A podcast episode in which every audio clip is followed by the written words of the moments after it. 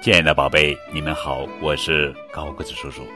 今天要讲的绘本故事的名字叫做《了不起的蚯蚓》，这是亲近自然、奇妙的小动物绘本系列故事，作者是美国琳达·格拉泽著，洛雷塔·克鲁平斯基绘，胡梦迪翻译。蚯蚓一点儿也不可怕。它就像我胖乎乎的手指、脚趾一样，动的时候一扭一扭，很可爱哟。蚯蚓住在冰冷、阴暗又潮湿的地下洞穴，和那些树根当邻居。那里的树根错杂的向四周延伸，就像生长在地下的树冠。蚯蚓用整个身体感觉声音。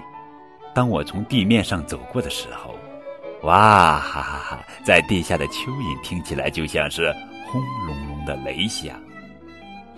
蚯蚓是出色的挖掘工，他们不仅为自己挖掘出了许多小房子，还挖出了通往各处的交通要道。但是他们的挖掘方法很特别，既不用铲子、锄头，也不用手和脚。真奇怪，那他们是怎么挖土的呢？答案是，他们一边爬一边把土吃进了肚子里。他们伸缩身体，在土壤里一努一努的行动。伸展的时候，身体又会变得又长又细；收缩的时候，身体又会变得又短又粗。伸展，收缩，再伸展，再收缩。边吃边挖，边走边挖。在蚯蚓挖地道的同时，把泥土搅拌混合在一起。